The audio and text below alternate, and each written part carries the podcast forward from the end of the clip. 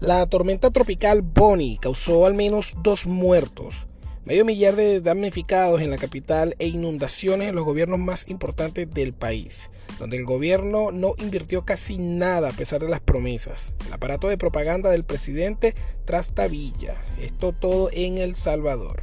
El Hospital Rosales es el más importante de El Salvador, el único de tercer nivel que atiende a los enfermos y heridos más pobres del país. En agosto de 2019, a poco de haber asumido como presidente Nayib Bukele, lanzó en una cadena nacional de televisión la promesa de que su gobierno va, iba a remodelar hasta convertirlo en el mejor de Centroamérica. Casi tres años después eso no ha pasado y el sábado 2 de julio el hospital estuvo cerca del colapso. Todo esto inundado por las lluvias de la tormenta tropical Bonnie. Bonnie se formó cerca de la costa atlántica de Costa Rica el viernes primero de julio. Para las 8 de la noche del sábado, tras cruzar intacto Nicaragua, el fenómeno climático convertido en tormenta tropical seguía su rumbo cerca de la costa pacífica del Salvador. A esa hora las imágenes de destrucción empezaron a aparecer en las redes sociales. Los videos eh, que se consiguen en internet de las salas inundadas del Hospital Rosales siguieron las de centros de salud del Instituto Salvadoreño del Seguro Social en la capital.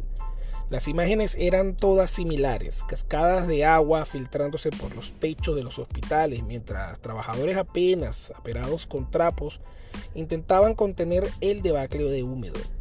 No es que Bukele no haya tenido dinero para reparar el Rosales u otros hospitales, es que simplemente no lo hizo.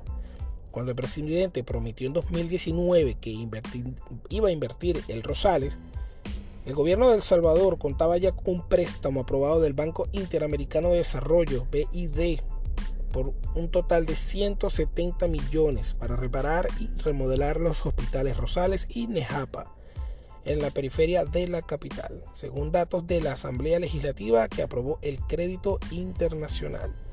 En el presupuesto nacional de 2021 había además 35 millones para infraestructura hospitalaria.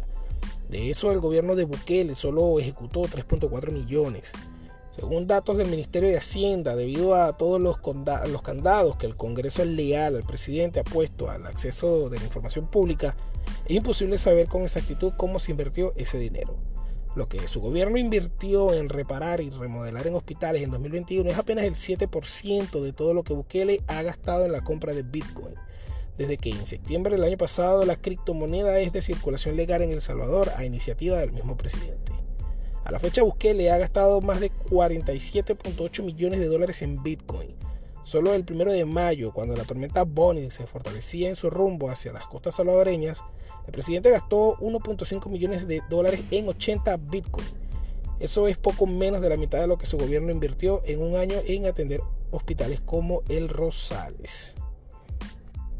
Entre el sábado 2 y el domingo 3 de abril, los ríos que cruzan la capital San Salvador se habían crecido y las inundaciones de barrios, avenidas y zonas populares obligaron a la reubicación de al menos 500 personas, según confirmaron fuentes municipales a Infobae.